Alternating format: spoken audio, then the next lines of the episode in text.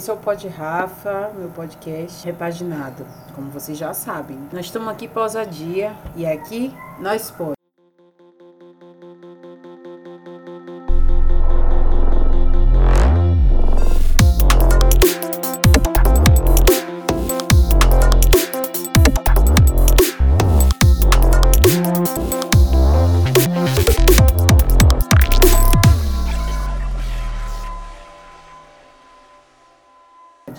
Hoje eu vou conversar com uma pessoa muito especial sobre um assunto muito especial também. O nome dela é Bárbara Anunciação. Ela disse que uns chamam de Barbie, outros de Olivia. Uma leonina regida por aquário, mas que carrega o leão em mais três casas. Professora de línguas que adora praia. Nascida no Rio de Janeiro, mas que tem orgulho de dizer que é uma solteropolitana por escolha e um pouquinho de sorte. Doida, porém nem tanto. Sobretudo sonhadora. Sonho bem, com paz e com amor. Essa é Bárbara e nós vamos conversar hoje sobre a fé que move montanhas, né? Se você tiver a fé, que a fé vai mover montanhas, né? Porque tem gente também que não tem fé. E tudo bem, tá tudo certo também, né? Não é todo mundo que vai ter fé e nem é todo mundo que vai ter também a mesma fé que a gente. Então, para falar com Bárbara e começar o nosso bate-papo hoje sem mais delongas, a fé sempre esteve presente na sua vida? Como você encarava na infância? Como um prazer ou como uma obrigação? Sim, a fé sempre foi algo presente na minha vida, tanto pela minha própria religião, né, que eu sou cristã, católica, porque eu fui batizada bebezinha e sempre fui levada para a igreja, fiz catequese, tudo aquilo. E permaneço até hoje. E também porque eu convivi com a minha avó, que era candomblessista. E na casa que eu moro hoje, que era dela, logo quando a gente veio para aqui para Salvador, a gente morou nessa casa que moro até hoje. Ela tinha dois quartos de santos, né, que é onde tinha as imagens e onde tinha toda aquela profissão, né, de fé do candomblé. Então a fé para mim sempre foi algo que natural, e inclusive conviver, né, com essas duas profissões de fé que são distintas, mas que conversam entre si. Mas aí no caso do catolicismo, eu nunca senti como um fardo, como uma obrigação e nem parei para pensar se era um prazer ou não estar professando aquela fé, porque o catolicismo ele é aceito socialmente no Brasil, né? Então é uma profissão de uma profissão de fé de privilégio. Então nunca tive muito problema com isso não. Então nesse caso, uma forma mesmo de você ser livre dentro daquilo que você escolheu. Agora, talvez se eu tivesse optado pelo candomblé, eu poderia ter sofrido algumas coisas ou sentido que era uma, alguma obrigação, eu ter que fazer aquela, aquele percurso, né? Aquela caminhada de fé. Mas o sentido mesmo de fé, de crer em algo e ter essa espiritualidade sempre foi presente. Muito bacana quando ela diz isso, né? Quando ela fala que a fé dela reconhece, né, esse privilégio, que a fé católica é uma fé de, de privilégios, a, a igreja do colonizador, do, do europeu, né, que chegou aqui e junto com a, as religiões de matriz africanas que chegaram aqui também, né, nesse, nesse mesmo, vamos dizer, vamos colocar que foi no mesmo contexto, mas que teve é, destinos diferentes, né? Então, se a, quando a gente vê algum caso de destruição aos terreiros, por exemplo, ou qualquer outra questão em relação ao preconceito a religiões de matriz africana, pra gente é meio que já, a gente já tá acostumado, já é costumeiro. Mas quando a gente não vê essas coisas em relação à fé, à fé cristã, católica, porque já é um lugar de privilégio mesmo, né? Interessante essa reflexão que ela faz sobre isso.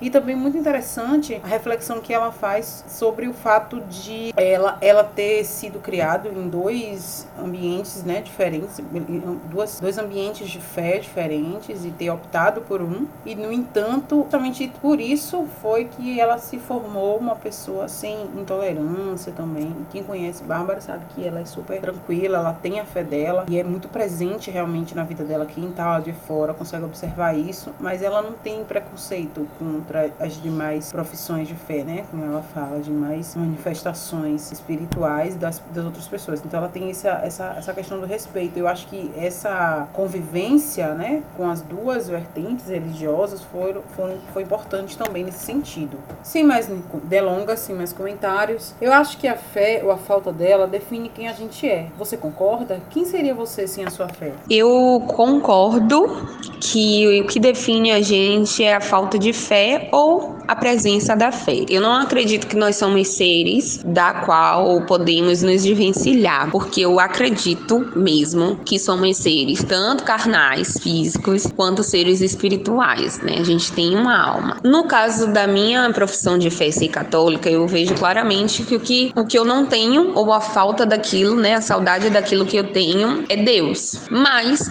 se você tem uma outra fé, você, né, professa uma outra religião ou vive uma outra realidade, você vai encontrar esse, essa falta, essa saudade em uma outra coisa, o que é válido também. Agora tem uma coisa muito importante, é que quando você não tem fé, ou não é a ausência do que você não acredita em nada, e sim a percepção daquilo que você não se entrega. Fé é escolha, fé é entregar. Você precisa não só acreditar, mas você precisa escolher acreditar. Então eu acho que quando você não tem uma fé, você não escolhe acreditar em algo, você não escolhe confiar, isso molda toda a sua vida, porque você não é só físico e nem é só espiritual.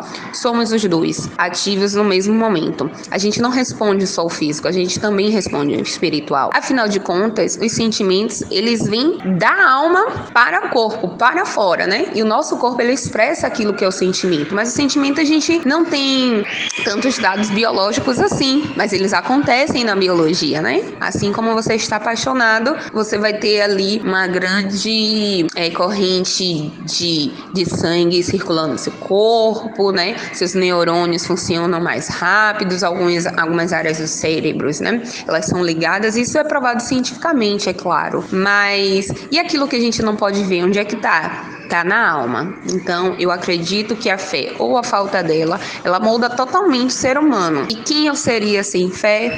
Eu não sei, porque até a própria literatura, eu sempre li histórias e a minha mãe, né, me criou um pensamento, né, de ludicidade muito grande. Eu sempre acreditei em Papai Noel, em Fada do Dente, Coelhinho da Páscoa, e isso fez eu acreditar em tudo. Então eu sempre tive fé em algo. Talvez não essa fé, né, de religião, mas sempre acreditando em algo. Muito boa, muito bonita essa reflexão também. Interessante a gente pensar de determinadas formas, né, que às vezes a gente não não está acostumada a pensar realmente assim. A gente tem uma, uma relação com a fé e a gente não considera as demais relações com a fé muitas vezes, não é? E como você vê a questão da caridade do amor próximo nos dias de hoje? As religiões em, em geral estão conseguindo cumprir esse mandamento? O que, é que você acha? Então, sobre essa questão da caridade, do amor ao próximo, da solidariedade nos dias atuais, é como se fosse uma balança mesmo, né? Em que pesa um lado, o outro lado sobe e nem sempre as pessoas estão ali naquele equilíbrio. Com o advento da pandemia, isso mexeu muito com as pessoas. A gente pode ver, inclusive, né, maiores expressões de solidariedade. Mas por que que eu utilizo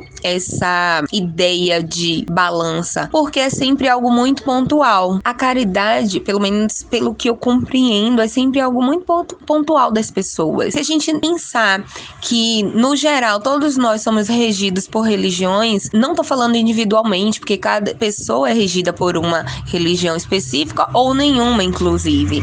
Mas enquanto sociedade, nós temos diversas religiões e a maioria delas falam exatamente isso, né? Sobre o respeito, sobre a ajuda, sobre o senso comum. E parece que a sociedade como um todo, ela já não consegue se perceber assim, né? Alguns valores parecem que estão sendo perdidos.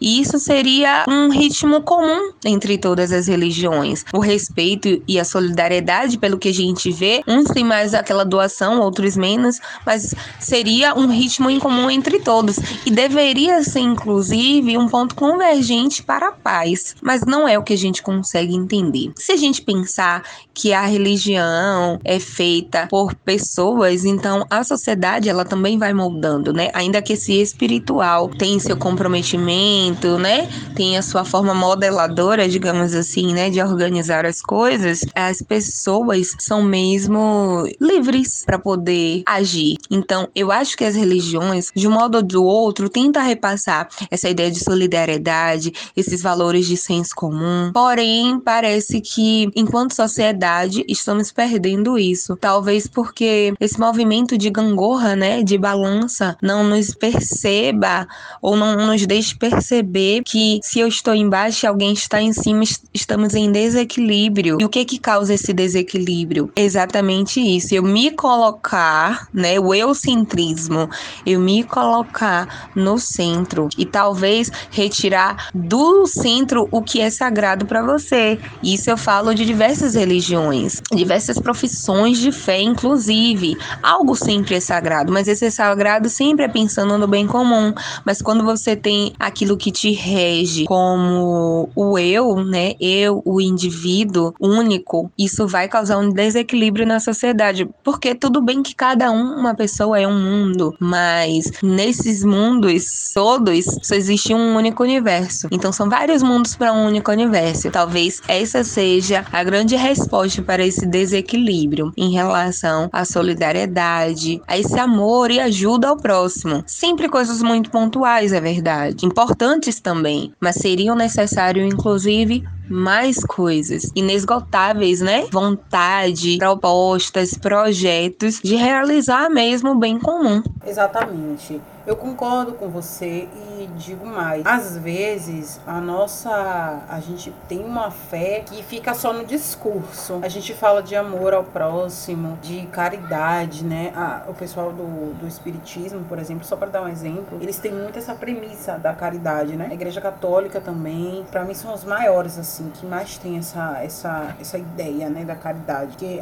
no espiritismo porque o próprio a própria filosofia é, kardecista, né, por exemplo, que eu dei um pouco, tem essa, tem essa premissa mesmo, tem essa, esse ideal de caridade. Porém, o que eu vejo é que ações, atitudes, como você falou, são, são poucas, são pouco efetivas e pouco eficientes, não, não atingem a todo mundo. Eu acho que algumas religiões, algumas fés, algumas doutrinas, vamos dizer assim, estão mais preocupadas com outros tipos de coisa do que de demonstrar o amor, por exemplo, o amor de Jesus Jesus ou o que quer que seja que tenha na sua religião. Eu acho que a gente está mais preocupado com regrinhas, com é, normas e condutas, né, do que com isso, porque a gente vê. Eu passo, por exemplo, aqui na rua onde minha mãe mora, tem várias instituições, tem várias igrejas de diferentes denominações. Tem igrejas cristãs, tem, tem diversas denominações, tem igreja dos últimos dos santos dos últimos dias, né, que é uma, uma, uma vertente cristã. Não conheço muito bem, mas tem uma área enorme, uma, uma área absurda, assim, de grande. Tem igreja católica também, tem testemunho de Jeová. Eu digo que a, a rua da minha mãe, onde minha mãe mora, é muito ecumênica. E tem de tudo. Tem, tem terreiro também, tem centro espírita. É, nas proximidades, assim, da rua onde minha mãe mora, né? E eu, eu fico pensando, eu fico me questionando sempre quando eu passo. Eu disse, gente, quantas pessoas estão morando na rua? Quantas pessoas não têm onde dormir, o que comer, não tem um ambiente de lazer em casa? Casa, não tem escola para os filhos, não...